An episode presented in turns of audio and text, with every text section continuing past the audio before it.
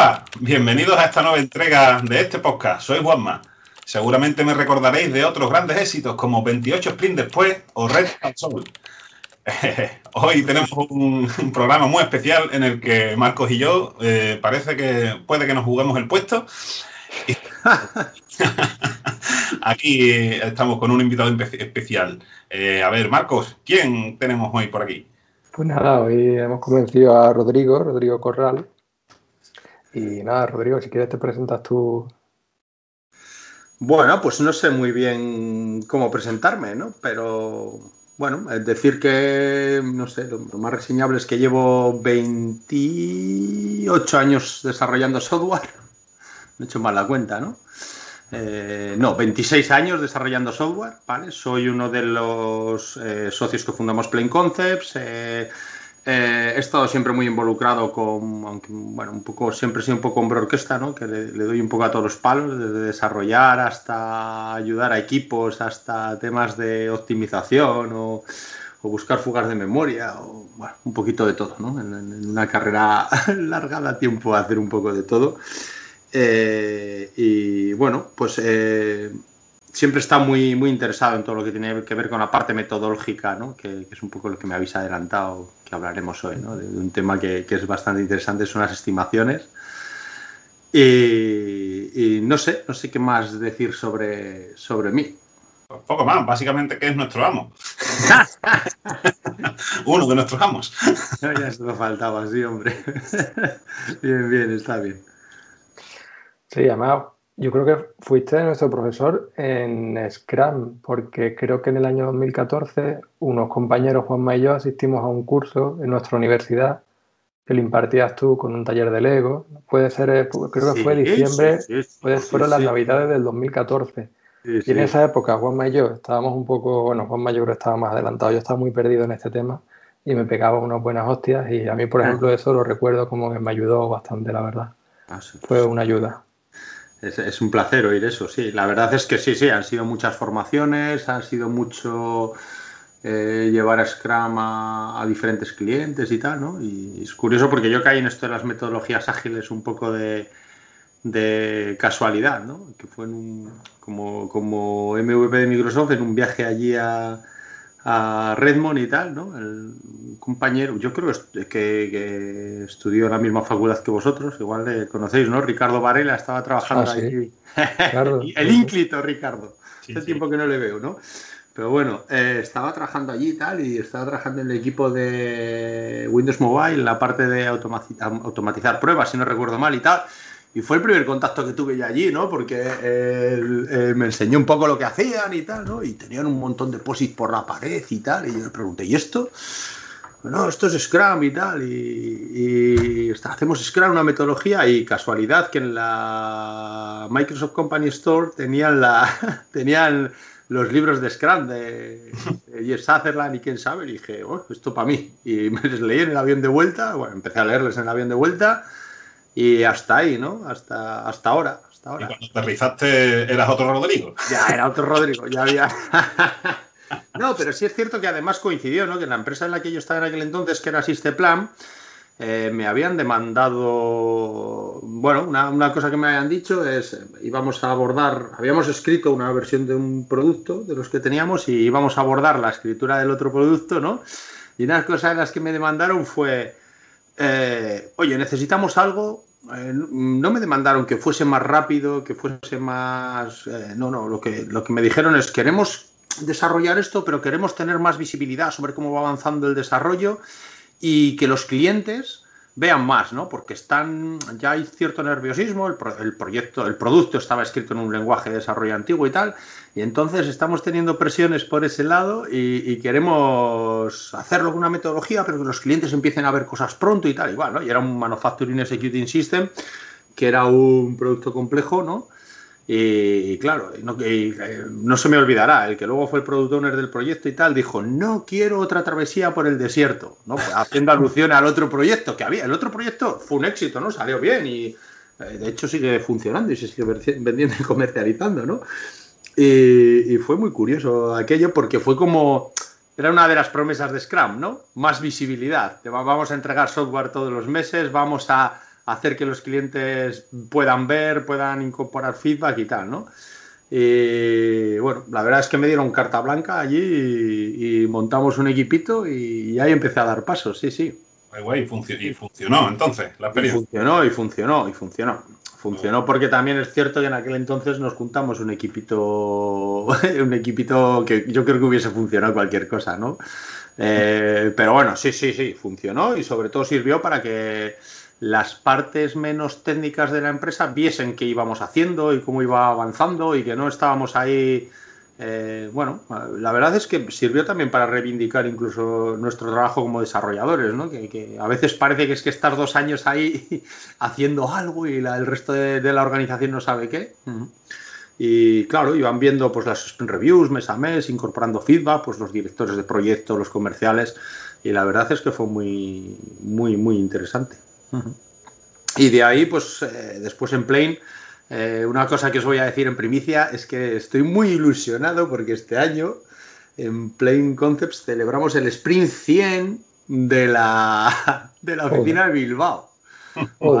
Eh, y bueno, pues 100 sprints ya han dado de sí, ya han dado de sí para, pues sobre todo para mucho aprendizaje, ¿no? y para y para muchas cosas, sí, sí, sí, Interesante. Hacéis los a nivel de oficina, no a nivel de proyecto. Eh, hacemos los, sí, sí, nosotros hacemos los sprints a nivel de oficina eh, mensuales eh, y los seis equipos que hay ahora, cinco o seis equipos que hay ahora, alineamos los, los sprints, ¿vale? Y bueno, la verdad es que nos funciona bastante bien, ¿no? Estar todos más o menos alineados y que haya ciertas liturgias, pues por ejemplo retrospectivas que podemos hacer juntos, ¿no? Aunque, las, aunque cada equipo hace su retrospectiva y tal, luego elevamos conclusiones en común y tal, ¿no? Entonces nos, nos viene bien. Además también viene bien eh, por simple cuestión organizativa, de, oye, sabemos que tenemos planning el primer martes de mes, del primer martes de mes típicamente y ya lo sabemos todos, ¿no? Entonces, bueno. Eh, da igual en el equipo en el que estés, ¿no? Todo el mundo tiene alineado la agenda. eso es. Sí es cierto que, por ejemplo, hay, hay, eh, hay proyectos que igual son más cortos, ¿no? Que, aplicamos eh, sprints más cortos, lógicamente, ¿no? De, de 15 días. Bueno, lo que hacemos es encajar dos de 15 días en 15 días, dos semanas, ¿no? En nuestro sprint de uno. Entonces, bueno, pero sí, sí, la generalidad es sprints de un mes y, bueno, ha funcionado bastante bien. No quiere decir que no hagamos entrega continua, claro, lógicamente no, guardamos toda la entrega de valor para el final del sprint. Jolín un cálculo de 100 entre 12 son 8 años y pico ya, ¿no? Sí, sí, pues más o menos lo que tiene la oficina de Bilbao, yo calculo, no lo sé, porque yo para esto de los tiempos, ya habéis visto que he empezado diciendo cuánto tiempo llevaba desarrollando software y me, me, he liado, he tenido que echar la cuenta, ¿no? He tenido que restar. De, sí, sí. Y una pregunta, antes de empezar, si volviera atrás 8 años y ahora, ¿hay mucha diferencia entre cómo pensabas de esto hace 8 años y ahora? después de que hayan pasado muchas personas por allí. No tengo, o sea, creo que los fundamentos de Scrum y de las metodologías ágiles en general siguen siendo de aplicación, ¿no? Eh, pero sí es cierto que, que, cambia, ha cambiado mucho. Nosotros hemos ido haciendo adaptaciones a nuestras necesidades, tenemos proyectos de diferentes tamaños, eh, tenemos proyectos con diferentes tecnologías, hacemos, un, hacemos Scrum eh, multiproyecto, que quiere decir que un equipo está en varios proyectos, ¿no? Entonces, eh, un equipo está colaborando en varios proyectos que, bueno, igual no es, no es lo más común en el Scrum de libro que les por ahí. A nosotros nos funciona, Con, nuestras, con nuestras dificultades y nuestras miserias, pero nos funciona bastante bien. Lo más importante, creo, es que lo más importante de 100 sprints es todo lo que hemos aprendido, ¿no? Y que a veces caemos en las retros en el, en el tema este de es que no, no sale nada, ya, o sea, no sale nada, no, no son productivas las retros, ¿no? Y, yo siempre, el otro día lo recordaba con el equipo, eh, no, no, es que claro que son, claro que son productivas. Pensad que hace, hace 40 sprints estábamos hablando, al principio estábamos hablando de llegamos tardes a, las dailies, se nos alargan las dailies, eh, los tests son lentos, eh, no tenemos integración continua en todos los proyectos y ahora son cosas que ya no oyes nuestros problemas, ¿no? Pues digamos, vas, vas mejorando eh, lo que puedes mejorar digiriendo lo que no puedes mejorar, porque yo creo que eso también es importante, ¿no? Saber que hay cosas que no van a mejorar por mucho empeño que las pongas y que pues por, por lo que sea, ¿no? Pero bueno, las vas mejorando en la medida que puedes y asumiendo como, como bueno, pues, eh, a veces se te quedan pelos en la gatera o tienes pequeñas molestias durante el desarrollo de software, pero es, es indudable que tras 100 iteraciones centradas en visibilidad, inspección y adaptación y hacer pequeñas mejoras todos los sprints, pues, pues claro, mejoras mucho. Sí, claro, sí. Y, y, y, parecerse a lo que tú pensabas al principio de esos 100 sprints, en cuanto se iba, eh, cómo ibas al final, al final después de 100 sprints, con todos esos cambios y mejoras continuas. Buah, sí, sí, sí, sí, sí. Y es cierto, cómo ha cambiado la, o sea, cómo ha cambiado la cultura, ¿no? Yo me acuerdo que eh, cuando yo estaba en Panda Security, o sea, claro, eh, mi primer trabajo que no era de freelance, ¿no? Y, yo, el explicar por qué quería hacer un BAT, un BAT, un archivo .bat que compilase todo automáticamente solo desde la línea de comandos y que no le diésemos a, a compilar en el, en, el, en el IDE, que encima en aquel entonces era Visual C++ 6.0, eh, que aquello, ¿sabes? En cada máquina seguro que tuvieses instalado compilaba una cosa. Tú tenías, una, una, una un, tú tenías el, el C runtime diferente que tu compañero y ya la cosa era, ¿no? Entonces, joder, eso pues costó convencer a la gente, ¿no? De vamos a reservar una máquina para esto y tal, ¿no? Y ahora, es, ob obviamente, pues no, los, no sé cuántos años después, 15 años, 16 años después, eh, yo creo que es algo que los equipos tienen a, a, asumido, ¿no? A, o testes automatizados, ¿no? Sí, la, la, automatización, la, automatización y generación de, por lo menos, los instaladores y, lo, y el paquete. Sí, sí, sí, sí, sí, sí, sí. Está claro que, que parece que no, pero todo este tema de las metodologías ágiles ha influido mucho.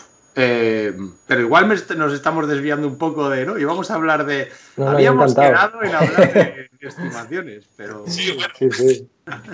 A ver, eh, ese eh, es el motivo, pero que si nos vamos por la rama, ningún problema, ¿eh? yo encantado. No pasa nada. Pero ¿queréis centrarlo? O sí. bueno, no, eso, si queréis, nos metemos en las estimaciones, que era un poco el tema de hoy bueno, venga, va, por centrar un poco el tiro, ¿no? Nosotros, Rodrigo, siempre, siempre lo tratamos esto más o menos siempre como una retro. Sí, ¿vale? Entonces, sé, sé. cada uno vamos como girando, cada uno dice una cosa pues que creamos que hacemos bien y luego entramos en otra ronda de aquellas que podemos mejorar y ya ahí vamos un poco, Ajá. digamos, hablando entre todos. Entonces, si, si quieres comenzar tú, Juanma, con alguna que creamos que hacemos bien.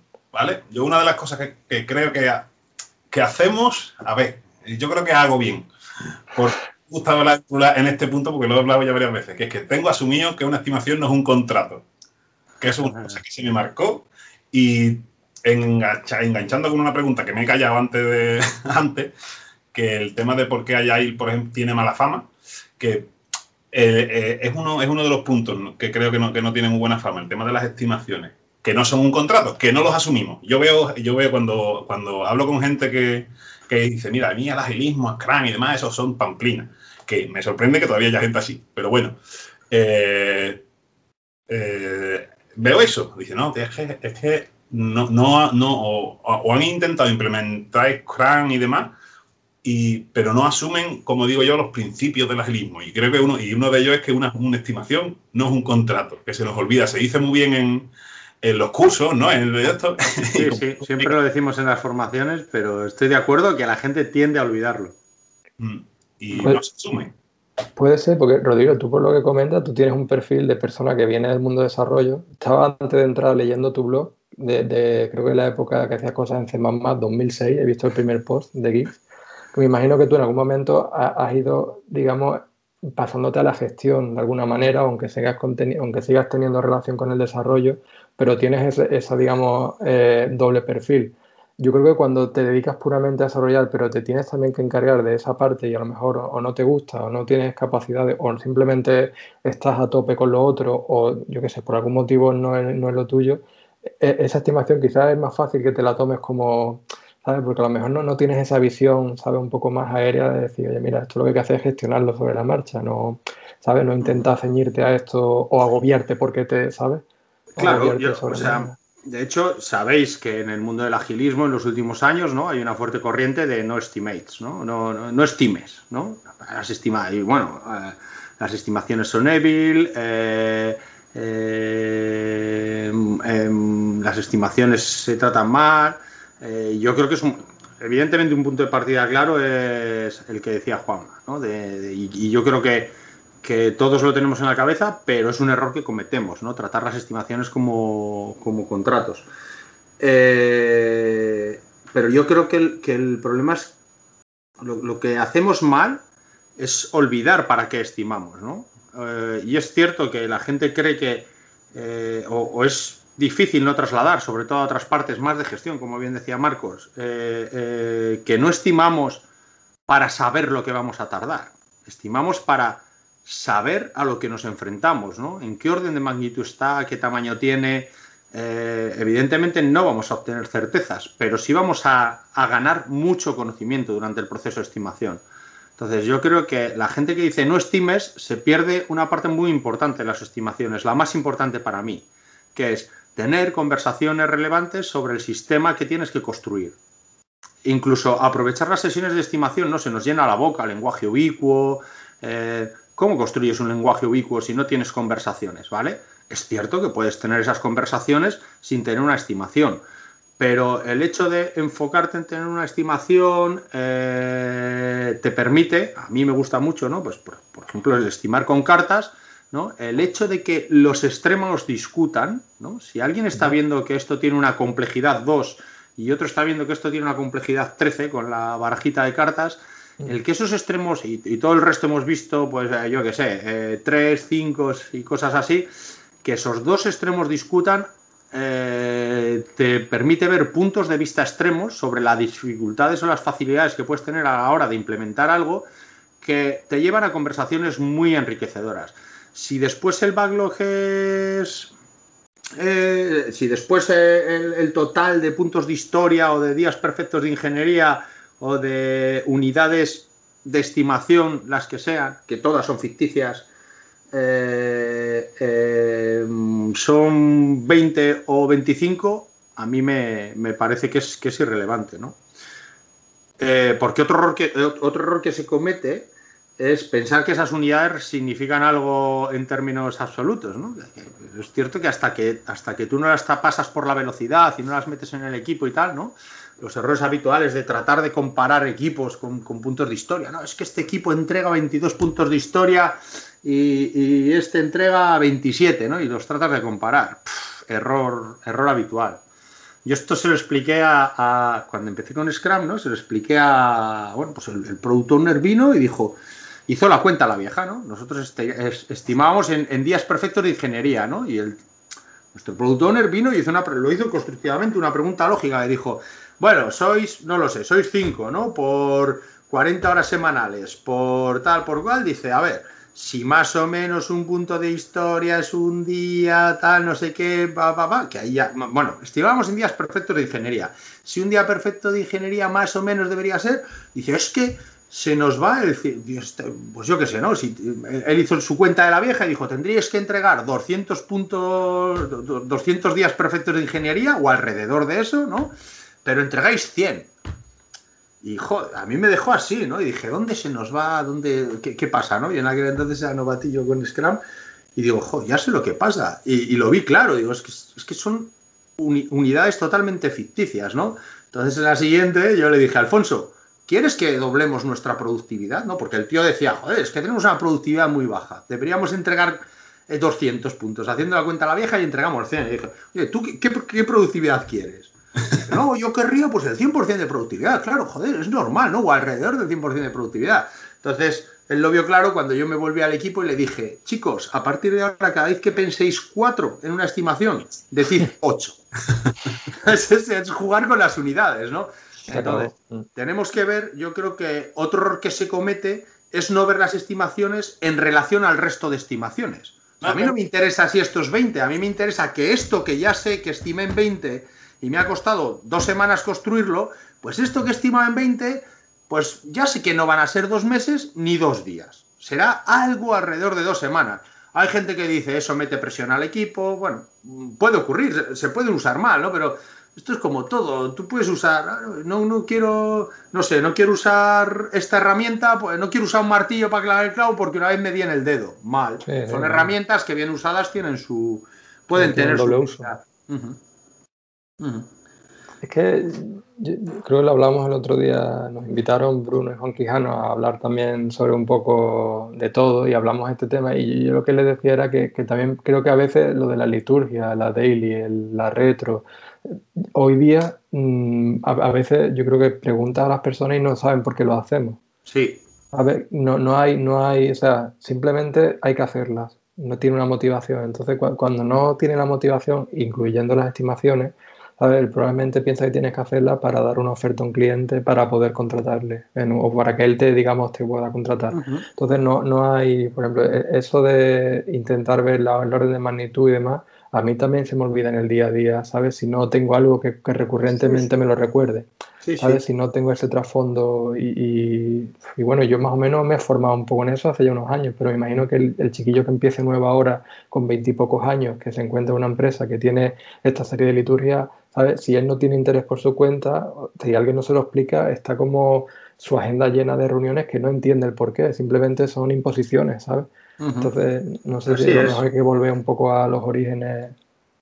Sí, o sea, a ver, yo, yo estoy totalmente de acuerdo con eso, ¿no? Otro error que se comete con, las estimaciones, no, explicar por qué queremos estimar, ¿no? No queremos, no explicar que queremos estimar para eh, ganar información sobre el sistema que tenemos que construir, saber a qué nos enfrentamos, opcionalmente poder medir después la velocidad a la que desarrollamos, ¿no? Aunque todos sabemos que la velocidad es eh, eh, es variable, mm, no es, no es una, una métrica más. Eh, que bueno, pues, pues hay, que, hay que cogerla con pinzas muchas veces, ¿no? Porque puede variar mucho de un sprint a otro. Mm, bueno, pero la ley de los grandes números suele funcionar, ¿no? Nosotros después de 100 sprints ya como que igual sabemos más o menos lo que somos capaces de entregar a base de la a base de intuición, ¿no? De, oye, como llevamos 100 sprints estimando de una manera, eh, tratando las estimaciones de una manera, midiendo la velocidad de una manera, pues ya tenemos unas fuentes más de información que hemos construido a lo largo del tiempo. Sí, sí.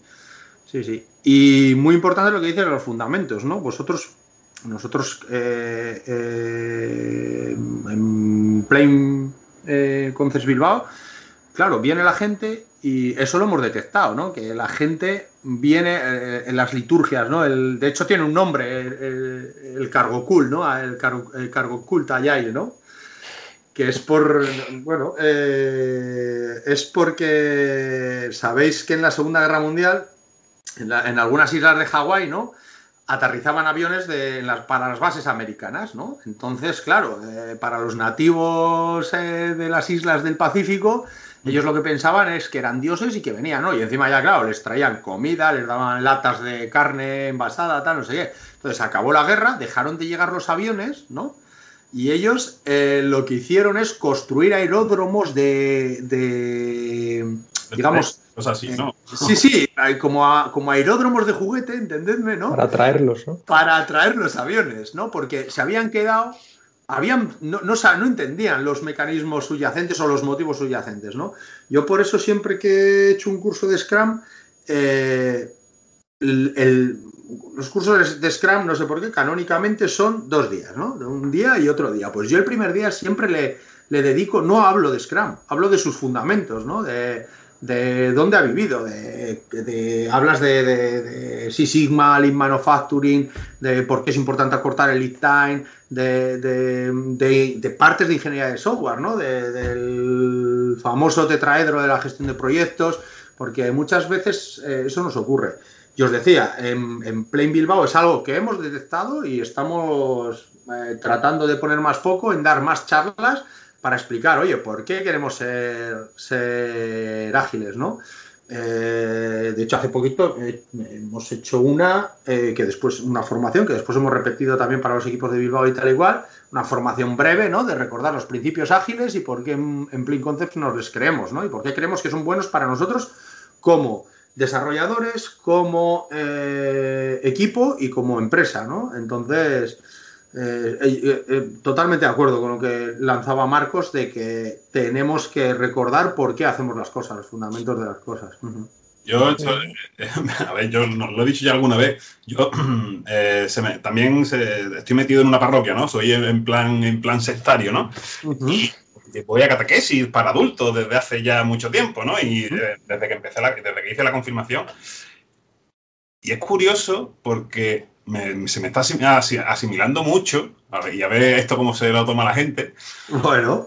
Porque, a ver, el, en esos 20 años, 25 años que llevo yo de, yendo a catequesis, año tras año, aunque eh, es, es, repetir una y otra vez, una y otra vez lo mismo.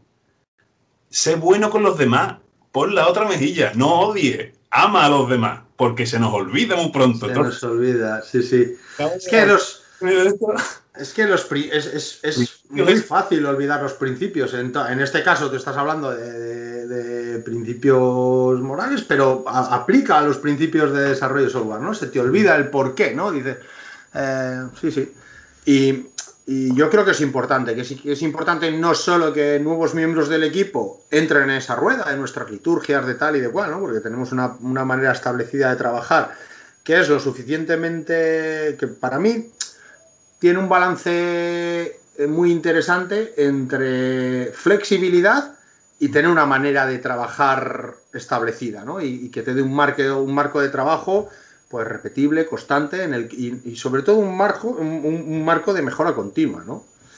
Eh, fijaros que la gente, hay mucha gente que dice que las estimaciones son débil, pero nosotros, mi experiencia con los equipos, ¿no? Yo eh, eh, os decía que bien lo sabéis, ¿no? Que soy un poco hombre orquesta, pues muchas veces me toca ofertar proyectos, ¿no? Y aunque en Plain creemos que los proyectos eh, abiertos, ¿no? en los que te centras en la entrega de valor son mejor para los clientes, los clientes a veces tienen un presupuesto y quieren que tú, ¿no?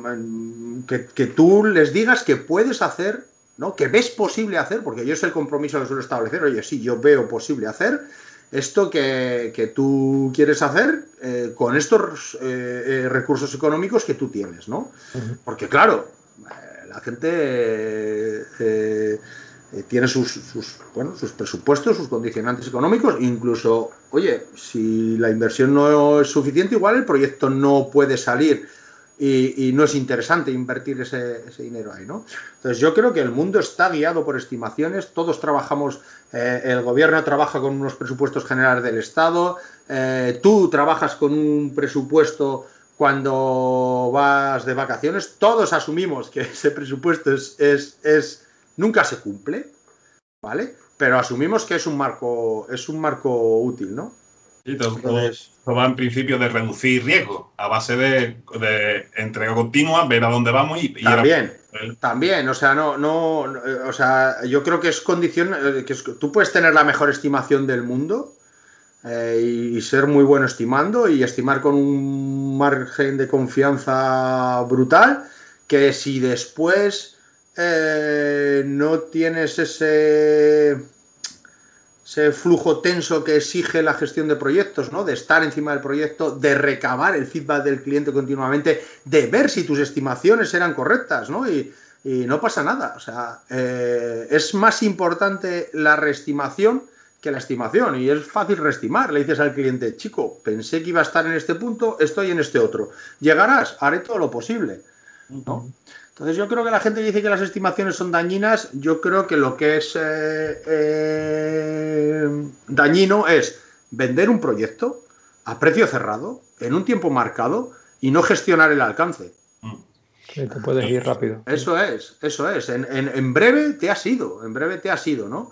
Entonces yo creo que las estimaciones no son lo dañino, lo dañino es la ausencia de gestión eh, y que el proyecto se te va de las manos, pero establecer un marco eh, que te sirva como guía para saber eh, cómo, cómo, vas a avanzar por el proyecto y, qué duración puede tener y si las asunciones que tú has hecho eh, son buenas o malas, a mí me parece, a mí me parece útil. Yo os decía, ¿no? Que una de, una de, mis, de mis labores en, en Plane es, ofertar proyectos. No hacemos, tratamos de huir de los proyectos a precio cerrado, ¿no? Pues porque, insisto, los proyectos a precio cerrado tienen un, peaje de partida, que es empezar a discutir con el cliente eh, si te estás desviando o no, no de lo que él quiere construir, sino de los costes. Ahí empieza rápidamente, ¿no? Ya es, digamos que es como una cultura. Pero bueno, aún así, nosotros haces, eh, la verdad es que no cometemos errores eh, catastróficos de estimación que me hagan pensar que, oye, son dañinas, ¿no? Yo te quiero decir, mm, ya tenemos...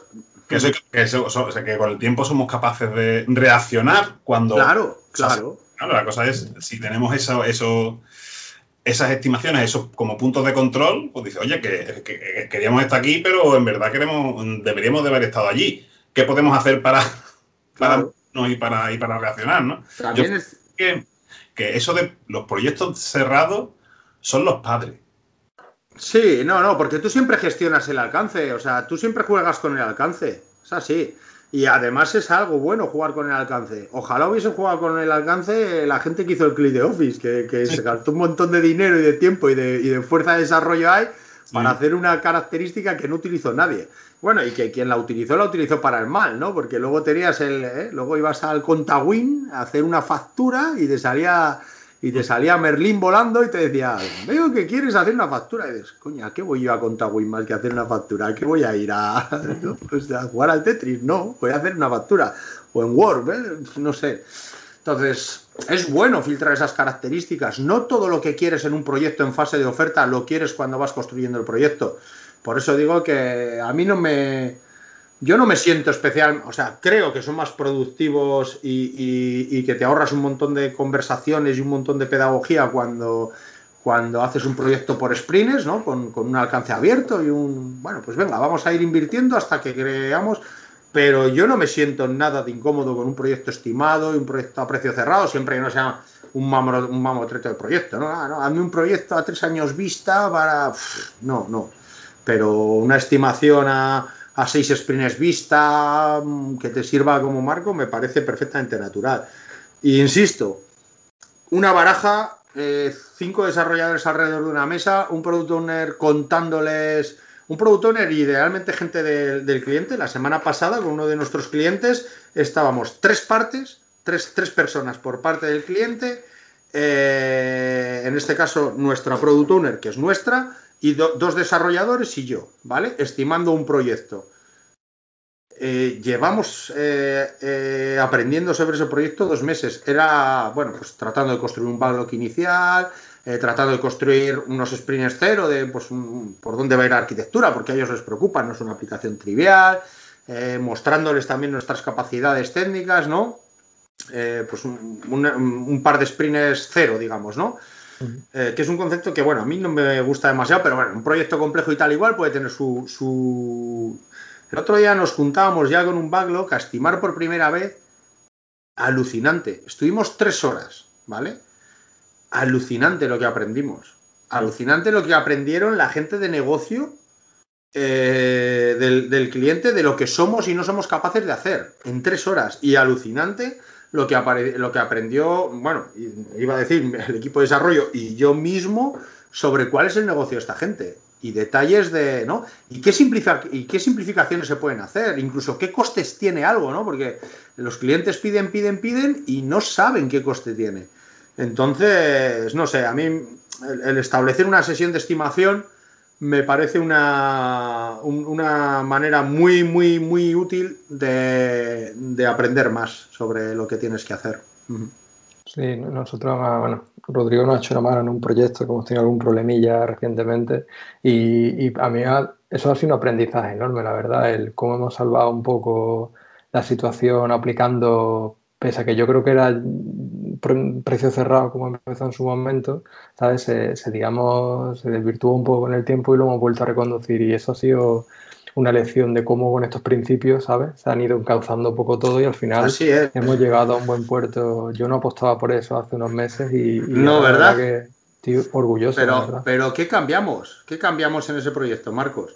Cambiamos el tener, el dar visibilidad continua al cliente y que el cliente eh, entendiese las dificultades que teníamos y también recoger rápidamente su feedback. Recoger rápidamente su feedback, ¿no? Eh, pusimos mucho foco en eso y, también mucha interlocución y tal, ¿no? Y la verdad es que ahí, eh, bueno, pues, pues se han reconducido los proyectos. A, todos los equipos de desarrollo se les tuerce algún proyecto, ¿no? Ya sabéis la máxima esa que dice, si no te ha fallado ningún proyecto es que no has hecho suficientes. El, cómo te recuperas, es, es, pura estadística, quiero decir. hay una estadística para, no recuerdo los números exactamente, ¿no? Pero como que los clientes consideraban ¿no? que el, 30, no, no sé el número exacto, ¿no? Pero es un número elevado, que el 30% de los proyectos que se hacen de desarrollo de software, ¿no? En una encuesta a clientes los consideraban fallidos, en un grado o en otro. El haber trabajado en un proyecto fallido es, simple cuestión de tiempo, ¿no? De hacer suficientes para que la ley de los grandes... Y entonces, eh, si has hecho 10, pues la probabilidad de que no te haya fallado ninguno es, empieza a ser baja, ¿no? Sí, sí. Pero el cómo, el cómo reconduces y el cómo tal, y es cierto que, muchas veces es volver a recordar los principios, ¿eh? lo que decía Juanma, lo que decía, lo que, lo que decía Juanma con toda razón. Sí, sí. Eh, a mí me pasa, por ejemplo, con, con alguna API de .NET que puntualmente usan un cliente, ¿sabes? Muchas veces tú te crees que tú ya sabes utilizar esa API para el resto de tus días. Y basta que pasen seis meses, necesites en otro cliente volver a utilizarla y otra vez te tienes que ir a la documentación como el primer día, porque no te, o sea, puedes tener una leve idea, pero no te acuerdas de, de mucho fondo. Entonces, esto al final es, lo mismo, o sea, no porque sea me refiero tema de personas, sino que te pasa con toda la vida. Yo porque sepa hacer algo no quiere decir que dentro, yo ahora no me sé los ríos de España, ¿sabes? Por mucho que me duela, ¿sabes? Me le tendría que mirar un mapa geográfico porque no recuerdo, no, lo utilizo diariamente y no recuerdo exactamente ¿sabes? Y al, y al final, eh, al final lo que dice Juanma, es el reciclado ese continuo de repetirte un poco el porqué de las cosas. Más que un poco, el, eh, yo creo que es importante, además como íbamos todo el día siempre con un poco de prisa, ¿sabes? Parece que siempre vamos tarde a todo, ¿sabes? ahí no, ahí no cabe nunca, ahí no cabe nunca el porqué. ¿Sabes? Y lo único que cabe es ser resolutivo, ¿sabes? Venga, saca esto adelante, saca... Entonces, si nunca te paras a reflexionar, que yo creo que de ahí vienen bien las retro también, si nunca te paras a hacer esas reflexiones, pues, pues al final te pega una hostia con una pared en algún momento. Así es. Yo, de hecho, creo que que mucha gente ¿no? Eh, viene a las metodologías ágiles y, no sé por qué, me lo encuentro sistemáticamente, ¿no? Hablas con alguien tal, y vosotros qué hacéis, y todos han adoptado alguna práctica de las metodologías ágiles. Pero, chico, si la nadie, no me encuentro el caso de que digas, ¿y tú qué haces? No, yo tengo una daily, no, nosotros utilizamos Kanban, pero nadie te dice, no, nosotros hacemos retro sistemáticamente, es lo que más le cuesta a la gente, ¿no? Y, mm. yo qué sé, junta a tu equipo, ¿no? Lo, lo, planteas y dices, oye, ¿en serio no dedicáis, haces la pregunta por, por, por, por el lado inverso, ¿no?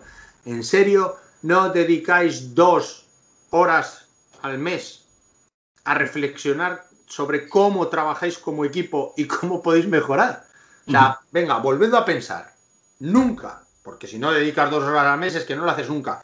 Nunca pensáis en cómo mejorar. ¿Vale? Ahora decidme una actividad de, equipo, ¿no? De un conjunto de personas que no mejore sin reflexionar sobre cómo mejorar. O tu vida personal, cada uno en nuestra vida personal, seguro que nos tenemos que parar a veces que estamos muy agobiados a pensar que, no va bien. Y un mm. poco. El deporte, Marcos. Sí, sí. Lo primero que hace cualquier equipo de fútbol ahora es verse el vídeo del último equipo, del último partido y sacar conclusiones. ¿Y por, qué, no, lo vamos a hacer con el desarrollo del software, que es una actividad que se realiza principalmente en equipo?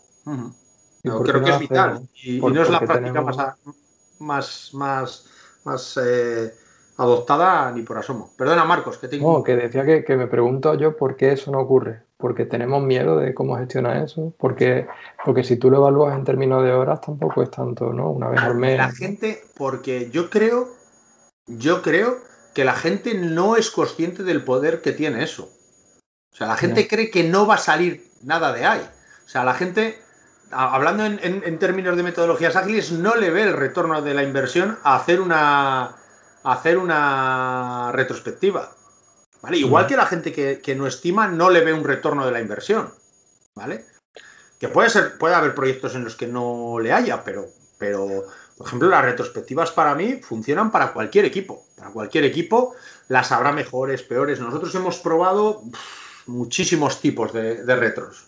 ¿Vale? La verdad es que al final nos vamos quedando con, con la básica de qué ha ido bien, qué ha ido mal, qué, qué acciones de mejora sacas y cuáles priorizas, ¿vale? Esos para mí serían los cuatro puntos.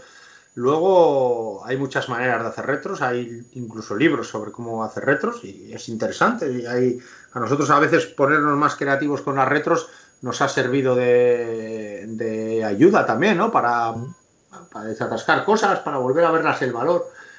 Pero, pero sí, sí. Eh, la verdad es que nos hemos ido de las estimaciones a las retros, pero, creo que es un tema también importante.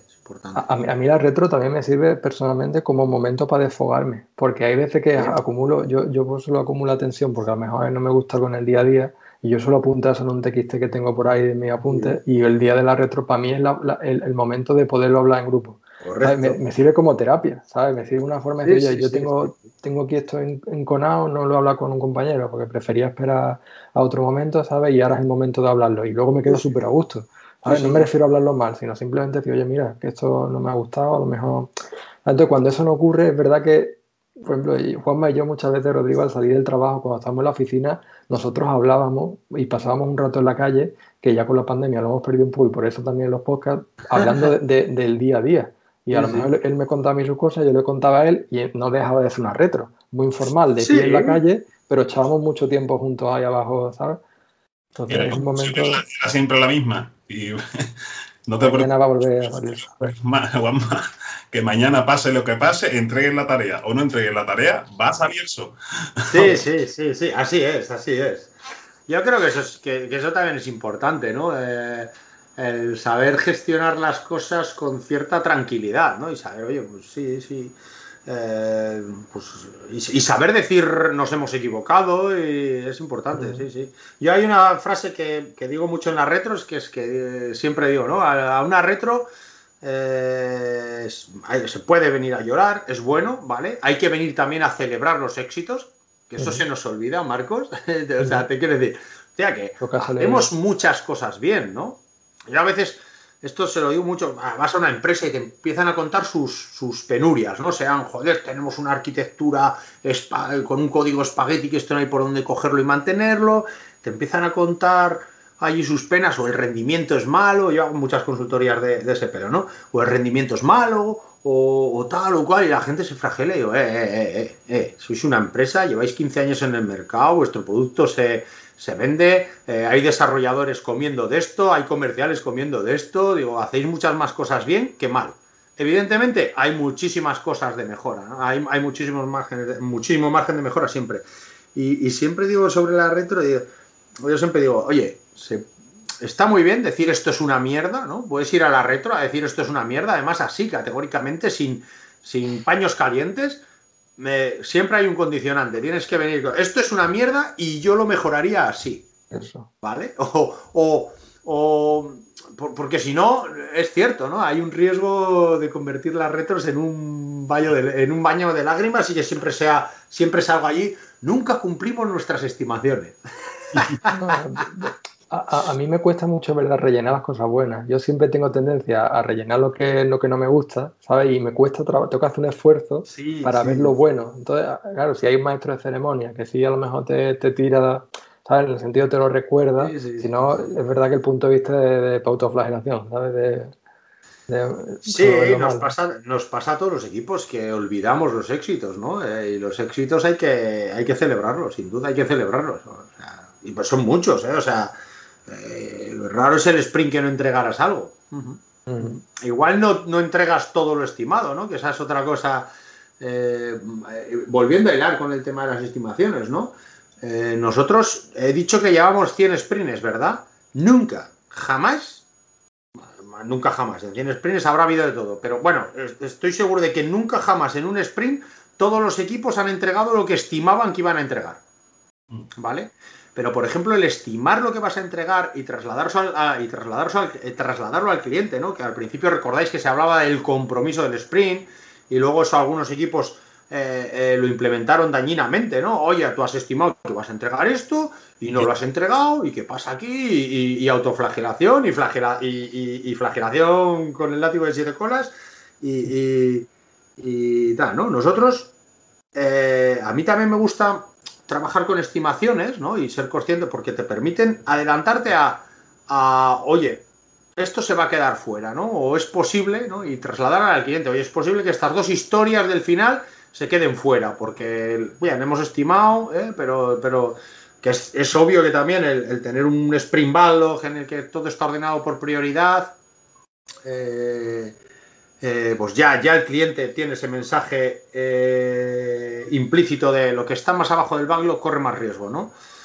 y bueno, mm, la verdad es que nosotros nunca entregamos todo lo comprometido en el sprint, pero siempre entregamos valor suficiente como para los que, los clientes estén satisfechos, ¿no? Así, así lo dicen las encuestas que manejamos internamente, ¿no? Nuestros clientes están muy satisfechos. O sea, la verdad es que a mí si me preguntáis qué es lo que más te gusta de, Scrum, es que ha incrementado claramente la satisfacción que perciben los clientes sprint a sprint y, esa visibilidad, ¿no?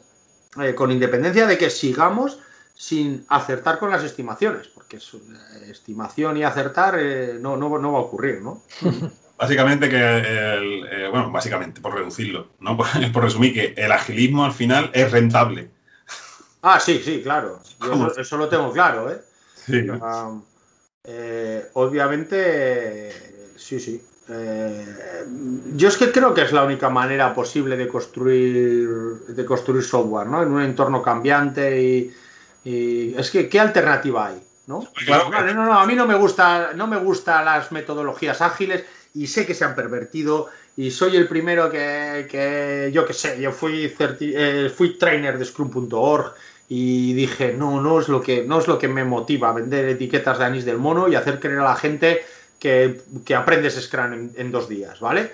Que entiendo que, yo soy el primero, que yo fui a una, yo hice la primera certificación de Scrum que se hizo en, España con Ángel Medinilla, eh, sevillano también, que probablemente suene, y uno, uno de las de las eh, personas eh, del mundo del agilismo y tal, coincidimos allí, nos conocimos allí, y ahí empezó todo. O sea, evidentemente el curso de dos días me valió, pero pero Certified en qué? Eh, no sé, o sea, es como me parece, ¿no? Entonces yo dije, no quiero entrar, no quiero entrar en eso. Se han pervertido muchas cosas en el mundo de la agilidad. Safe, ¿no? Tú, tú ves Safe, el marco, ¿cómo escalar Scrum? Safe, un póster lleno de muñegotes, flechas y tal, y dices, no, perdona, esto ha olvidado un principio muy importante en la agilidad, que es la simplicidad, no me vale. Eh, pero aún así, ¿qué otra alternativa hay a la hora de, hoy en día a la hora de construir software? Con matices, ¿no? Eh, tirarás más a las prácticas de stream programming, tirarás más a un Kanban porque, porque la naturaleza de tus proyectos lo exige, tirarás más a Scrum. Eh, eh da igual, al final son mecanismos, ¿no? También en sí, sí, más para hablar, eh, establecer esas, conversaciones que decías con, con los clientes y con el equipo y demás, para luego en el backlog todo, grande que se supone que hay al principio del proyecto, pues hacerle ver también al cliente que cuáles son las repriorizaciones que requiere para que su producto, su necesidad se cubra de la mejor manera también posible. Sí, sí. Y que ocurre muchas veces que eh, esos, parte, esos algunas veces, los que están abajo, las cosas que se van quedando abajo, al final nunca llegan a implementarse ni siquiera, ni, nada, ni a, ni, a, trabajar sobre ellas. Menos mal. Menos Porque es que las cosas que se quedan fuera es porque no han, demostrado tener valor, no son de, no son de valor, es que eso es importante. Pensad que hay, múltiples estudios que dejan claro que eh, del software promedio solo se utilizan el 25% de las características, el 30% de las características. La ley, de, Pareto, ¿no? Sí, la ley de Pareto, pero hay mucho desperdicio en ciertas características que se implementan y no se usan nunca y se implementan ahí porque estaban en la, en la oferta inicial. No, es que esto estaba en la oferta. ¿Por qué has hecho esto? Porque estaba en la oferta. O sea, es que no hay, no hay motivo más, más triste o injustificado para implementar algo que, que, la respuesta es que estaba en la oferta. Pero esto sigue siendo relevante. ¿Tiene valor para alguien? ¿Ha ocurrido alguna vez en la historia, no sé, eh, de, decir, pues no te pago el proyecto porque no hiciste esta historia que estaba en la oferta desde el principio, que al final no es. ¿Se corre el riesgo ese? ¿Realmente? ese riesgo le corres si no haces la labor de priorización para tener sprint tras sprint, claro que estás trabajando en lo más importante. Pero claro que no, no, nadie, nadie te dice, no te pago el proyecto porque aquí decía, no sé, es, esto. Que no sé qué y De hecho, además, los clientes, en cuanto les empiezas a entregar eh, valor sprint tras sprint, se vuelve muy razonable porque dicen, coño, esta gente está haciendo su trabajo, me está entregando cosas, yo las puedo empezar a utilizar, a probar, a darles feedback y el cliente se vuelve muy razonable, se vuelve muy razonable. Sí, yo el, proyecto que comentaba antes, que lo tenemos muy reciente, yo, hemos pasado de tener una relación con el cliente un poco irascible, ¿sabes? A, hoy día de hoy hasta nos reímos en las daily. Así es. Yo te prometo que yo hace cuatro meses yo no hubiera dado un duro por. Marcos, que yo he visto que yo he visto ir cambiando tu cara en las reuniones De, los lunes. o sea, Pero, la, de todos, la de todos, la de todos, sí, sí. la del cliente, claro. Sí, sí, y fue, y fue un poco recordar, oye, mira, esto se nos ha torcido, vamos a volver a, vamos a recordar los pilares de cómo trabajamos con los clientes. Y suave, suave. Y, y, yo creo que también que tuvimos la suerte de que, bueno, eh, un compañero nuestro, Javier Carnero, que, que, está muy alineado en, esta, en el tema del agilismo, ¿sabes? Le, le, le, dieron tiempo para poder dedicarle al cuidado diario que requiere, desde la repriorización del backlog hasta dialogar con el cliente, hasta... Entonces, e, e, ese trabajo yo creo que muchas veces lo menospreciamos y yo el primero, porque a, veces en algunos proyectos hasta a lo mejor lo, he hecho yo o nos lo hemos, e, ese corro nos lo hemos ido pasando entre compañeros y tú no puedes, a veces lo, lo comentas tú, ¿no? yo no puedo, yo Marcos no puedo desarrollar lo que yo creo que más o menos está bien y también gestionar eso en la misma persona diariamente, mm, porque mm. o, bien pierdo la visión del desarrollador y ya no soy capaz de, entregar ahí un buen valor, o bien pierdo la visión esa de gestión y entonces ya me olvido de, ese continuo, digamos, cuidar el backlog, saber eh, hablar con el cliente, no, no, puedo hacer todo bien. Y, no sé, esto también vosotros si habéis encontrado con eso, Rodrigo, porque yo entiendo que siempre funciona mejor que sean personas separadas. ¿Sabes? Porque es complicado, Hacer lo mismo en el mismo día. Nosotros eh, sí, sí, eh, eh, pero sí es cierto que nosotros, cuando hablo de nosotros, de, los equipos de la oficina de Bilbao de Plain sí es cierto que nosotros mm, promocionamos mucho la, la, conversación entre cliente y desarrollador y que se pongan uno en el lugar del otro y tal, ¿vale? Sí es cierto que proyectos eh, igual más complejos tienes un producto más dedicado, ¿no? En este caso, el rol que ha jugado Javier Carnero, ¿no? De estar pendiente de priorización, de estar pendiente de que las, cosas que el cliente pida lleguen con un mínimo de definición, ¿no? Y se, y se revisen. Eh, el tema de asegurar que estamos trabajando en cada momento en lo que más retorno de la inversión tenía para, para el cliente. Eh, pues eso, un proyecto que estaba pues torcido, no diría ni mal, ¿no? Porque el, proyecto estaba implementado, hacía cosas, tal, pero faltaba algo, entonces vuelves un poco a, venga, vamos a, vamos a hacer las cosas como con la receta que sabemos que nos funciona, ¿no? Y, sí, sí, y claro, evidentemente, ahí, ahí yo, yo, es curioso porque podcast, podcast, esta es la segunda vez que hablo en un podcast en, mi vida, ¿eh? Y mira que he hecho cosas con la comunidad, ¿no? Pero hace mucho, mucho tiempo el primer podcast que hice era sobre la figura del product owner, ¿vale? Y la labor importantísima que tiene en cuanto a priorizar, en cuanto a saber qué, qué estás definiendo, en cuanto a tamizar las necesidades del cliente eh, en cuanto a, unificar voces que vienen desde todos los stakeholders, es una figura importante. ¿Quién la juegue? Si la juega alguien explícitamente o la juega alguien implícitamente, a mí me da igual. Lo importante es que eso se haga. Lo importante es que el equipo eh, siempre haga esa introspección de ¿realmente estamos priorizando según el retorno de la inversión? ¿Estamos trabajando en lo más interesante? Porque es cierto, yo, soy desarrollador, ¿no? O sea, es otro tengo muchos gorros. tú como desarrollador, a ti te da igual el retorno. O sea, a ver, no te da igual, ¿no? Pero nadie dice, no, yo quiero, yo quiero ser desarrollador para entregar el, valor, el mayor valor posible al cliente. No, no, tú quieres ser desarrollador para eh, aprender nuevas tecnologías, para implementar, para probar cosas nuevas. Eso es lo que nos mueve. Y, claro, entonces. Física de una red de pesca. Eso es, eso es, eso es. que, Rodrigo, yo, muchas veces, Juanma y yo tenemos un miedo en común y es que será nosotros dentro de 15 o 20 años, ¿vale? Eso llevamos mucho tiempo hablándolo, que cuando salimos del trabajo, ¿dónde estaremos dentro de 15 o 20 años? Tenemos el miedo de si podremos seguir haciendo esto que nos gusta o, tendremos ya que dedicarnos a otra cosa, dónde estaremos. desarrollo de software, dices, o sea, yo creo desarrollo de eh? software sí, pero ¿en qué punto del desarrollo estaremos? Si estaremos como hacemos hoy día, que estamos muy metidos en el desarrollo, estaremos pues a lo mejor un poco más en tareas de gestión, habremos dejado 100% el desarrollo en favor de eso, haremos otra cosa, ¿sabes? Distinta, porque al final, o sea, el desarrollo yo creo que seguirá seguirá existiendo hacer los años, pero que no sabemos nunca dónde estaremos y eso nos genera un poco de incertidumbre.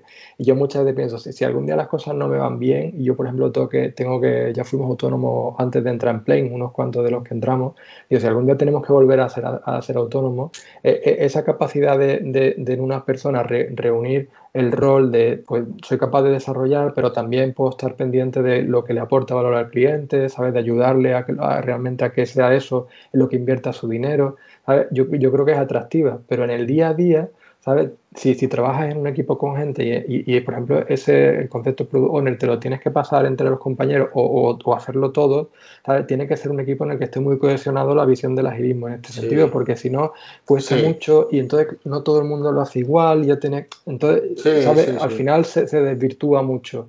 ¿sabes? Y claro, eso es un rol que o bien crees en los fundamentos o si no lo sientes como una lápida de, pues ahora tengo que desarrollar y hacer tanto esto, esto, esto. Esta parte de la... Sí, sí.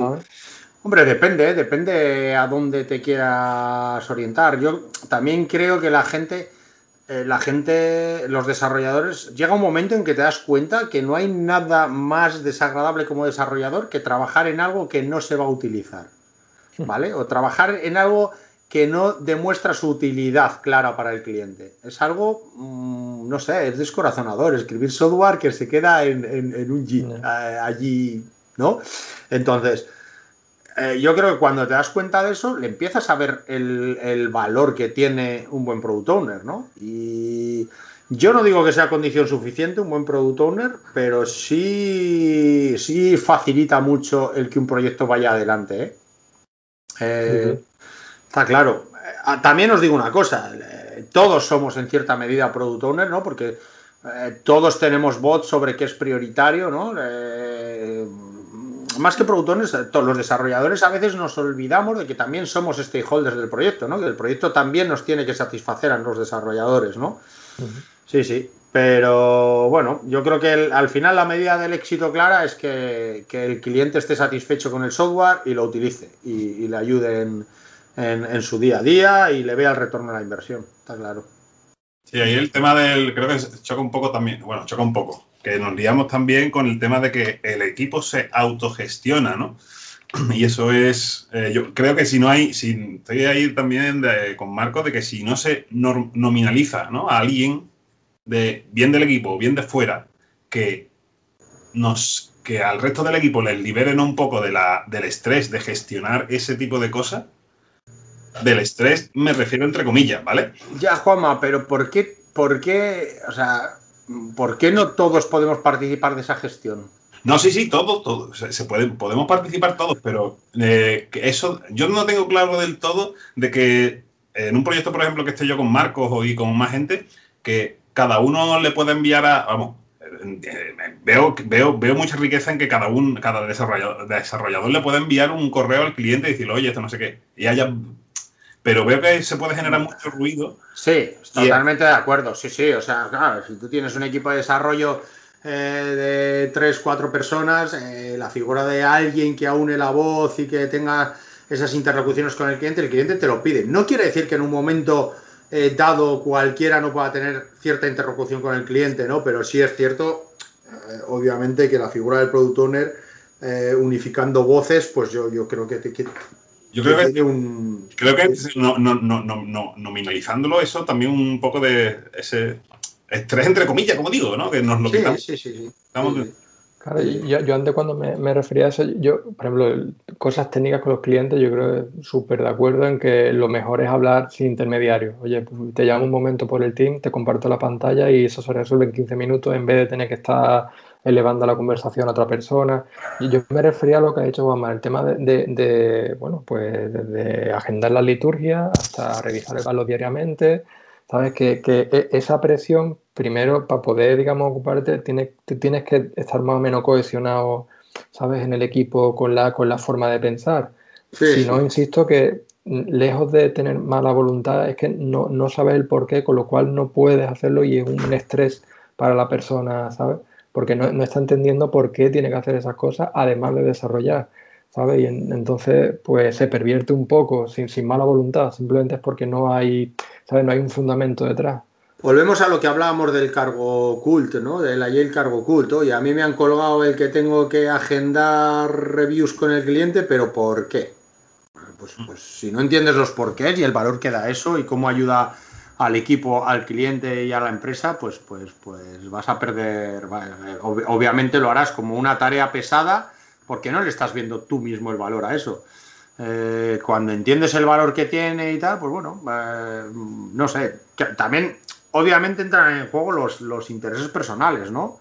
Eh, vosotros sois muy techis, eh, tiráis mucho a esa parte del software sumamente importante que es escribir código, ¿vale? Porque da igual lo que en, detalles de implementación, en, detalles de implementación y en código mantenible y tal igual, hay muchísimo, muchísimo valor, eh, tanto como en tener un backlog definido, trabajar tus historias de usuario es un todo, ¿no? De hecho, sabéis que el otro día leía una cosa, todavía la tengo que digerir más, ¿no? Pero ahora se empieza a hablar, hemos hablado de, de frontend, backend, full stack, ¿no? Y ahora se empieza a hablar del eh, product oriented eh, developer, ¿no? Eh, desarrollador orientado a producto. Oye, que tú estás haciendo un producto para alguien que alguien tiene que utilizar.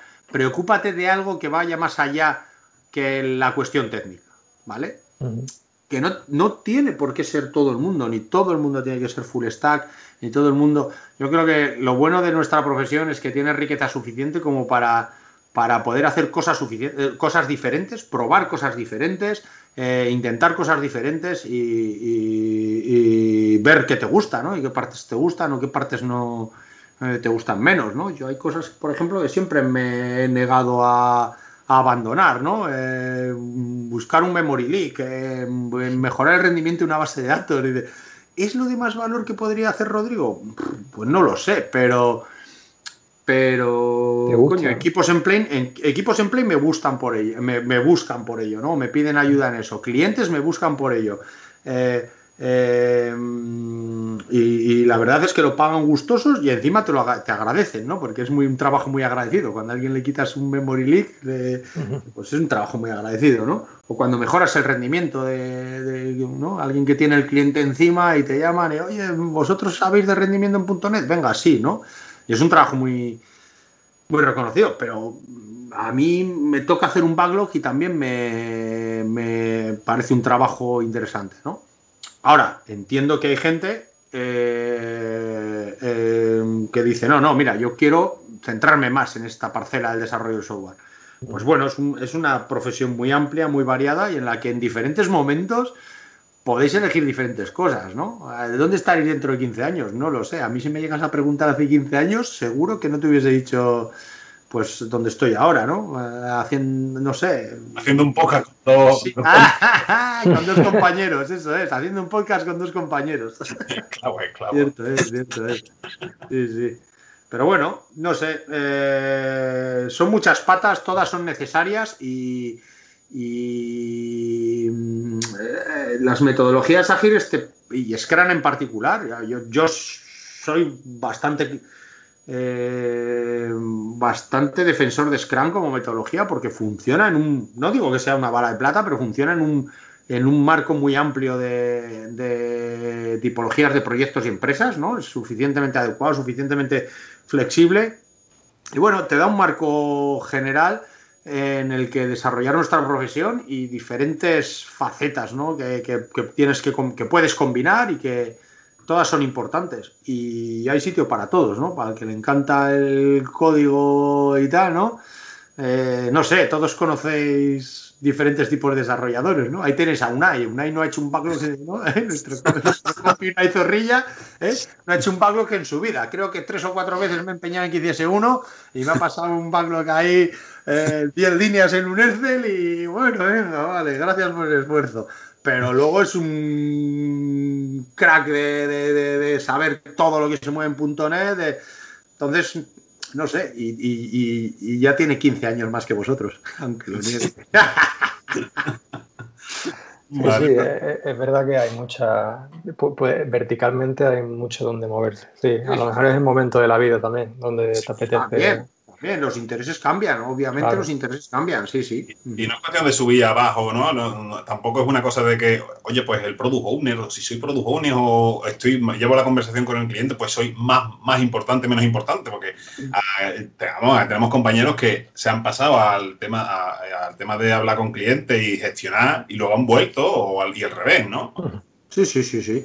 Eh, para mí, o sea, si algo empiezo a, No empiezo. o sea, si algo tengo claro es que cada vez creo menos en las jerarquías, ¿no? Y que cuando mm. hablamos del equipo autoorganizado eh, con pocas jerarquías y tal igual, para mí es muy, muy, muy, no sé, muy importante, ¿no?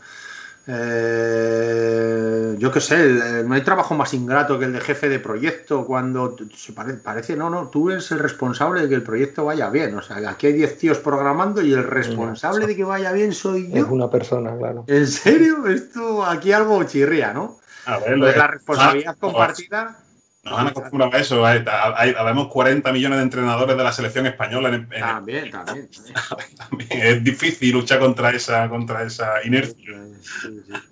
Pero bueno, no sé, eh, yo creo que el mundo del software ha cambiado mucho en ese sentido, ¿no? Eh, sobre todo en las empresas más ágiles y que se mueven más, ¿no? Pues no, eh, jo, vosotros estáis en un equipo además dentro de Plane que es un equipo muy dinámico, ¿no? Que hace cosas muy variadas, muy interesantes que tenéis incluso vuestra parte más de eh, y más de y de implementar Wave y todo eso, ¿no? No sé, tenéis, tenéis, tocáis muchos palos y, proyectos de diferente, diferente casuística, ¿no?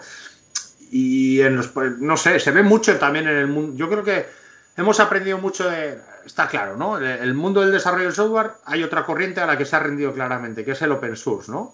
Y los proyectos open source, por su propia naturaleza, son en general eh, poco jerárquicos, ¿no? Son muy colaborativos y no hay jerarquías muy marcadas, hay responsabilidades muy marcadas. Tú eres el responsable de definir esto funcionalmente, tú eres el responsable de tal parte, o, en proyectos muy complejos, ¿no? Pero... Aquí está la PR de uno nuevo de la comunidad. También, también. Aquí la revisa. También, que pues eso, ¿no? Que, alguien, que alguien... Eh, eh, colaboren en el equipo fuera de su ámbito eh, habitual, ¿no? Pues, fuera de su área de confort, pues es, oportunidad de aprendizaje siempre. Una de las cosas que también creo que fue, fue, en aquel curso de, aquel 2012, no, 2012, no, 2014. No, la, liturgia de, las retros, ¿no? No sé si eras tú o era, fue Ivonne en otro, en otro día que vino, que eso es como el, el latido del corazón del, desarrollo de la. Sí, sí, sí, Boom, como bombea sangre para decir, oye, en esta retro, ¿qué es lo que podemos mejorar? Y se van cambiando incluso la, forma de hacer las liturgias y. Sí, sí, sí. y las responsabilidades de las personas dentro del equipo. Oye, pues creemos que a lo mejor este hombre. Eh, o, yo, oye, yo quiero gestionar ahora la, comunicación con el cliente en el próximo proyecto, si es posible, para, no sé qué, yo qué sé. Eh, es algo también por lo que es interesante pasar como desarrollador, ¿eh? aunque luego digas, no, no quiero eso, ¿no? Pero, pero el ver esa, esa, comunicación con el cliente y ver cómo respira el cliente, cómo reacciona a, cómo reacciona a las faltas de calidad o cómo reacciona, ¿vale? Y esto es, otra de las cosas que cambiamos mucho con las, con las reviews, ¿no? El visibilizar de cara al cliente eh, que el equipo de desarrollo tenga claro, a mí no se me olvidará, eh, nosotros cuando yo estaba en Systemplan, antes de usar Scrum, eh, Jorge Calderón, uno de los directores de proyecto que había allí, no se me olvidará una frase que me, que me dijo de, no, no, es que deberíais, deberíais ir al cliente y ver que yo voy con el traje de luces a dar capotazos cada vez que casca algo, cada vez que sale un bug, cada vez que algo no está implementado como quiere, ¿no? Y luego, cuando implementamos Scrum, el siguiente proyecto dijo, mira, yo no sé si esto de Scrum funciona o no funciona, pero yo ya no voy al cliente a dar capotazos. Ya vosotros os retratáis delante del cliente, eso ha hecho que la calidad mejore, eh, las reviews eh, eh, han mejorado digamos, el, no sé cómo decirlo, ¿no? La responsabilidad de los desarrolladores, ¿no? la fuerza torera esa de me ha fallado algo delante del cliente, ¿no? Si se lo come otro, pues bueno, pues bueno. Entonces, no sé, es, un poco un, todo, ¿no? Y ese, trabajo en equipo donde todo el mundo tenga... Pero ese, este programming lo trajo claro, ¿no? Dijo, el cliente es parte del equipo, ¿no? El, el Customer in-house es uno de los principios de, de Stream Programming y es, oye, si no tienes una comunicación clara, fluida, constante con tu cliente, no vas a hacer, no vas a lograr eh, averiguar lo que el cliente quiere. Eso es, no, vas a lograr satisfacerle además. Sí, sí, primero averiguar lo que quiere y luego, luego también implementarlo y, en ese sentido el feedback temprano es, vital, es vital. Hace un, antes de la pandemia vino un comercial de Plane a, la oficina a, un poco hablarnos sobre su, su, visión cuando nosotros le proporcionamos estimaciones o le hacemos un proyecto y él tiene que hacer ese trabajo de defender una propuesta. Y me acuerdo que utilizó una frase, me acabo de grabar, es que decía que para, para, bajo su perspectiva nosotros a veces hacíamos arcos de iglesia. Que, que, a veces los clientes necesitaban a lo mejor una cosa muy concreta y nosotros como ingenieros o desarrolladores y demás nos gusta construir una parafernalia enorme que soporte esa cosa concreta. Entonces, pues se me quedó grabado y, un poco viene a decir lo mismo, ¿no? Claro, a veces como no es nuestro dinero, o sabes, o no es nuestro eso, tú desde el punto de vista de ingeniería o, software y más, tú dices, bueno, yo aquí voy a hacer una solución perfecta, que sea ideal, que soporte cualquier cambio en el futuro, ¿sabes? Y, el cliente a lo mejor necesita, pues, que me lo dijera. solucionar un problema concreto ahora y sí, sí, Que me lo dijera un comercial, dije, hostia, tío.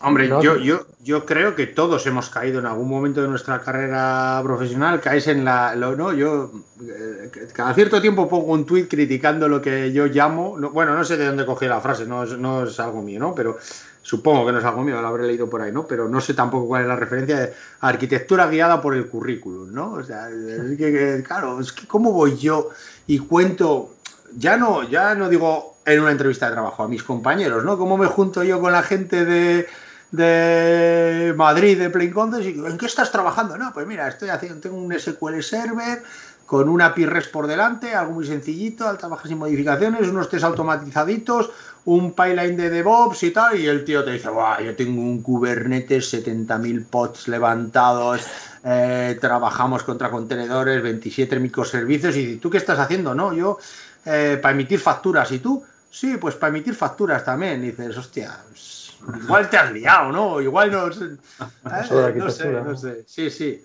Y, ojo, que obviamente hay proyectos que necesitan esa arquitectura, ¿no? Pues, pues, pues porque necesita la escalabilidad que te pueda dar Kubernetes o, necesitas eh, el, poder desplegar en diferentes nubes o en diferentes hierros, ¿no? Obviamente, pero no sé, a veces sí es cierto que nos, nos liamos, por, somos técnicos, ¿eh? O sea, es normal que haya gusto por la técnica, ¿eh? O sea, seguro que, no sé, seguro que a eh, quien diseñe motores en BMW seguro que también dice, guay, si le ponemos, ¿no? Esto es, inherente a, nuestra, a, las profesiones. Y es una profesión creativa la nuestra, está claro. Claro, pero no, le está dando tanto valor a él, sino a, ti mismo, como, ¿no? o a tu equipo interno, pero no, no, no, eso no resulta en tanto valor. No, no, por eso es importante ese retorno a la inversión. Y Marcos, lo que tú decías antes, ¿no? El tener ese contrapunto del product owner, vale, vale, que sí que está muy bien que os flipéis con Kubernetes, pero que el cliente, al cliente le da igual. O sea, si esto lo puedes hacer con en una Azure Function y no montar aquí la de Dios, pues igual es algo a valorar, ¿no? Eh, no lo sé, el, tratar de hacer cosas simples que funcionen, yo creo que también es, también es importante, ¿no? Fijaros, volviendo a hilar con el tema de las estimaciones, ¿no? Muchas veces dices, oye, venga, vamos a estimar, ¿no? El pipeline de, pipeline de despliegue de Continuous Delivery y tal y A ver, ¿cuánto cuesta montarle? Y vaya uno, allí uno saca la carta de 20 y otro saca la carta de 3 y dice, ¿y esto por qué? No, porque claro, aquí hay que provisionar una KS, los pods, la escalabilidad, hacer tal. Y otro dice, ¿cómo no? Si esto lo vamos a desplegar a una Azure website y fuera. Si es que esto para lo que necesita el cliente, pues ya has establecido. Ya lo importante no es la estimación, lo importante es que tenías dos tíos viendo lo mismo de manera radicalmente diferente. Entonces, ah. esas, esas maneras de esa, esa sesión de estimación tiene un valor claro para establecer, oye, en serio, esto, eh, eh, empezar a tener esas conversaciones, ¿no? Esto necesitamos esta complejidad, no la necesitamos. ¿Por qué te sale esa estimación? ¿Por qué has estimado algo tan complejo cuando... Eh? no sé, ahí hay, hay un, valor claro en, empezar a, ver las cosas de la misma manera dentro del equipo de desarrollo. Sí, y, al final detrás siempre hay personas. Eh, en, mi, casa, mi, padre es psicólogo, mi madre es trabajadora social. El tema de la informática ha sido muy eh, por hobby de mi padre, más yo me dedico a eso, pero que, realmente, digamos, siempre a mí me han hecho el hincapié de que siempre detrás hay una persona. Entonces, al final, no por la informática en sí, sino en general en la vida, ¿no? Siempre detrás siempre hay una persona. y, entonces, claro, yo siento que a veces me olvido un poco de eso y me, me, embeleso en la parte técnica, que realmente a lo mejor me puede gustar más bastante, pero claro, siempre detrás hay una persona que tiene un dinero, que tiene una necesidad y que tiene un tiempo para poder buscarle a eso. Sí, sí.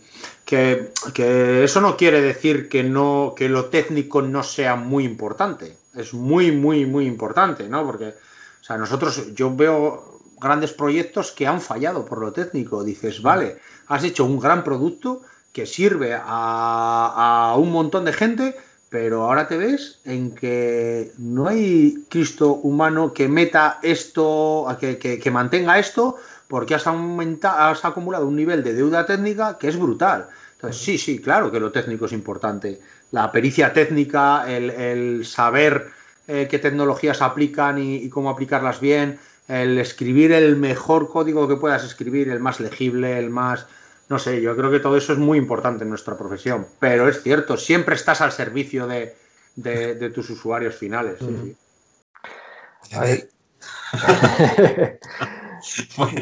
no voy a meter con el tema de TDD, que ha sonado, exactamente a TDD. Sí, eh, sí, sí. Está conseguido el código de producción que se ajuste a las necesidades lo antes posible. Eso es, eso es. Eso hace ya mucho tiempo. Pero bueno, ya ha pasado la, fase, la fase yihadista de eso, ya lo, como digo, la he pasado. Aunque no lo parezca si, os parece, como ya, llevamos una hora y pico y, al final nos hemos desviado un poquillo, para cerrar un poco la conversación, yo, si te parece, Guama, Rodrigo, si, si tuviera delante un chaval de 20 años que está empezando en esto, como podía ser nosotros hace ya unos añitos, ¿sabes? Y realmente le hablan sobre Scrum y demás, ¿sabes? ¿Tú cómo, cómo lo motivarías para que, ¿sabes? o se forme o, o, que entienda el por qué ahora de repente le vienen una serie de, ¿sabes? De liturgia, responsabilidades, de forma de trabajar, ¿sabes? Que él a lo mejor todavía no hmm. entiende. Yo creo que hay libros que igual no son los que más de moda están ahora, ¿no? Pero que son vitales y que te abren mucho los ojos sobre los fundamentos, ¿vale? Y que son libros que ya tienen unos años y que incluso igual eh, serían mejorables ahora, ¿no? Pero que siguen teniendo unos fundamentos muy válidos. Eh, eh, Agile y XP desde las trincheras de, de Niven, eh, Agile Estimating and Planning de User Story Apply de Mike eh, yo que sé, el Inclito, Uncle Bob y sus principios Solid, incluso referencias más antiguas que, que, no están tan de moda, ¿no? Pero eh, Peopleware, People, Peopleware es un libro, bueno, ah, bueno, sí, sigue estando de moda, sigue estando agotado en Amazon siempre, o sea, sacan una edición y vuela, o sea, sí está de moda. Eh, Peopleware de Mythical Madmont, o sea, hay un montón de libros ahí que te van a hacer ver esa otra parte del desarrollo del software más, más eh, que tiene más que, más que ver con la gente, ¿no? Eh, y con los usuarios que hay, que hay fuera, ¿no? Incluso, pues yo que sé, Steve McConnell y Code Complete, ¿no? El Code Complete que es la, la Biblia de, bueno, luego, luego, eh, luego, claro, luego ha venido, luego ha venido Uncle Bob con sus principios Solid, pero, pero Code Complete está ahí y escribe funciones cortas, escribe no sé, aprende esos fundamentos y, lee esos fundamentos, hay bibliografía, ¿vale? De Pragmatic Programmer, no me puedo olvidar de, Pragmatic Programmer, que es que, eh, que, que, además hila mucho con lo que decía Marcos, lee el, tienes que ser pragmático como programador, tienes que ser pragmático y tomar decisiones sencillas.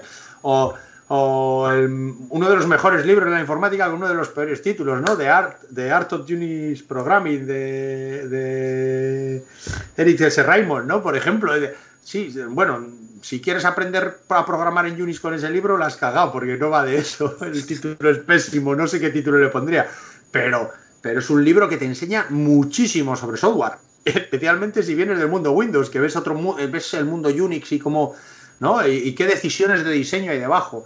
Entonces yo creo que esos libros que no son, tendemos mucho a leer el manual técnico, a ver, eh, pero yo creo esos libros de fundamentos, eh, Fatal Fallacies of, of, Software Engineering también es un libro no súper reconocido, pero que a mí me encanta, ¿no? cosas que damos por, por verdades absolutas en el mundo del desarrollo de software o, cosas que son directamente falaces y que, y que están muy, muy y que tenemos muy claro. no sé, a mí todos esos, todos esos libros me parecen muy, muy, muy interesantes y creo que cualquier programador de 20 años deberían ser de obligada lectura en la carrera. A mí que eh, preferiría que la gente saliese sin saber, bueno, no, miento. Debes saber multiplicar matrices y además de haber leído esos libros. Iba a decir que la gente salga. No, no, no. Debes salir, por supuesto, debes saber multiplicar matrices, ¿no? Si vas a ser desarrollador de software.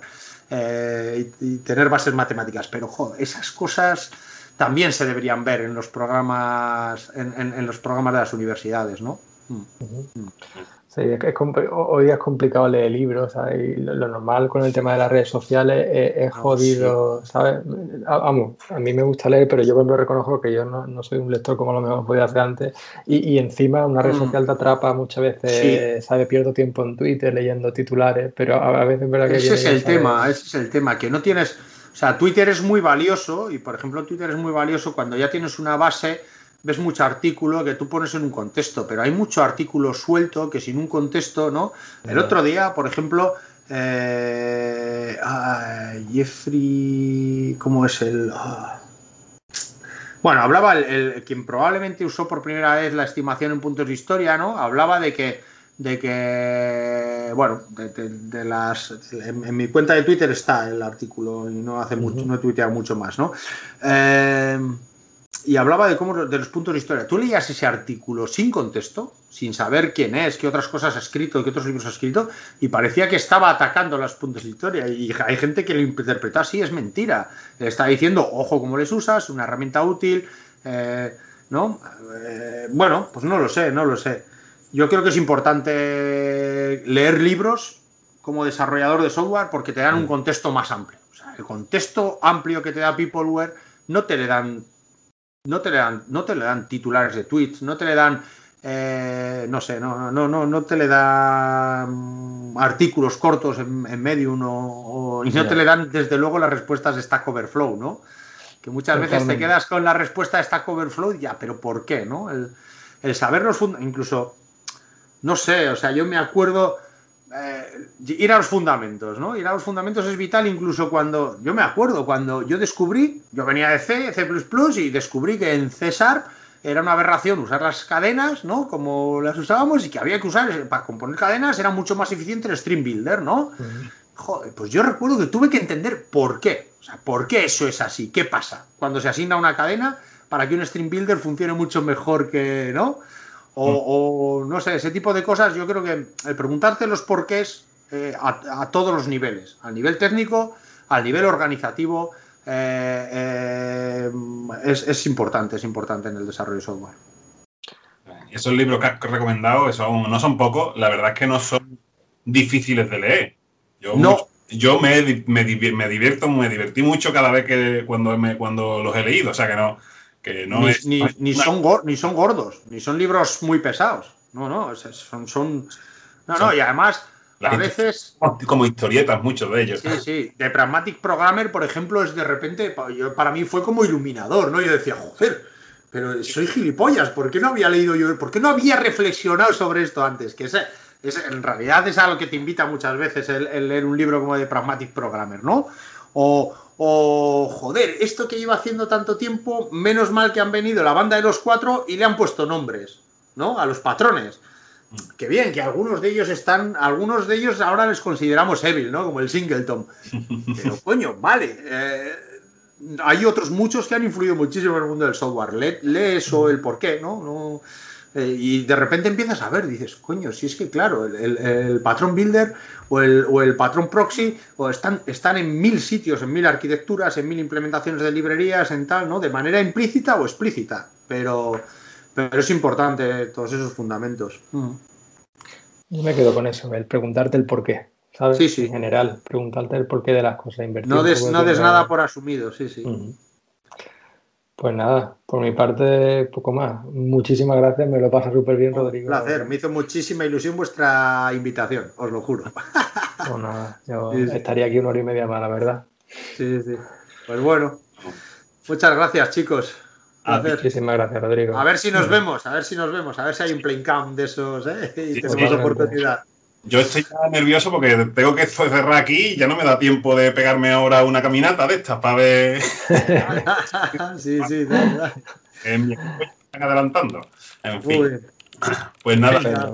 Muchísimas gracias. Un abrazo. Un abrazo, chicos. Hasta luego. Adiós.